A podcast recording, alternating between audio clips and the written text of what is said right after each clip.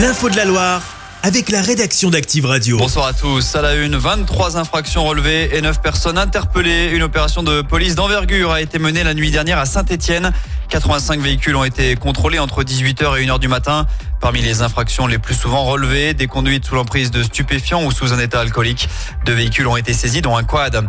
Avant l'opération menée hier soir, la police de Saint-Etienne avait fait une belle prise mercredi. 8,7 kilos de résine de cannabis, 2,8 d'herbe de cannabis, ainsi que 29 000 euros en liquide ont été saisis. Tout est parti d'un contrôle routier à Château-Creux, suivi d'une perquisition au domicile du dealer présumé. Ce dernier a été présenté au parquet cet après-midi. Lui fait appel de la décision de justice. L'ancien propriétaire de John le Lion, il avait été copé de deux mois de prison avec sursis et 200 000 euros d'amende. Le félin lui avait été recueilli par l'association Tonga Terre d'accueil de Saint-Martin-la-Plaine dans un très mauvais état. Il est depuis malheureusement décédé.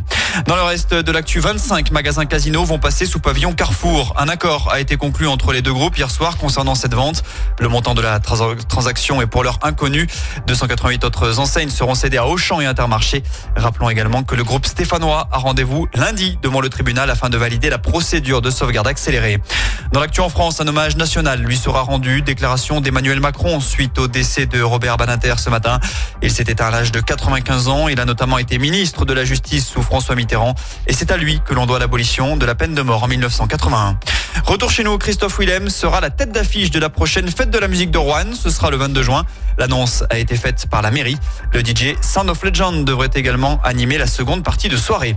Enfin, on passe au sport. Il y a du basket à suivre ce soir. En Pro Saint-Chamond reçoit le leader La Rochelle à 20h30 à l'Arena.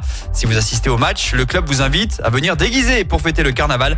Un concours sera d'ailleurs organisé à la mi-temps. Une initiative similaire sera proposée demain à la Vacheresse où la chorale accueille Nanterre à 18h30. Et puis enfin en foot, le Puy affrontera Rennes pour une place en demi-finale de la Coupe de France. Le tirage au sort a eu lieu hier soir et la rencontre est prévue le jeudi 29 février. Elle pourrait se disputer dans le chaudron. Chaque semaine, vous êtes plus de 146 000 à écouter Active uniquement dans la Loire. L'actu locale, les matchs de la SSE, les hits, les cadeaux, c'est Active. Source Médiamétrie, IR local, habitude d'écoute en audience semaine dans la Loire des 13 ans et plus, de septembre 2021 à juin 2023.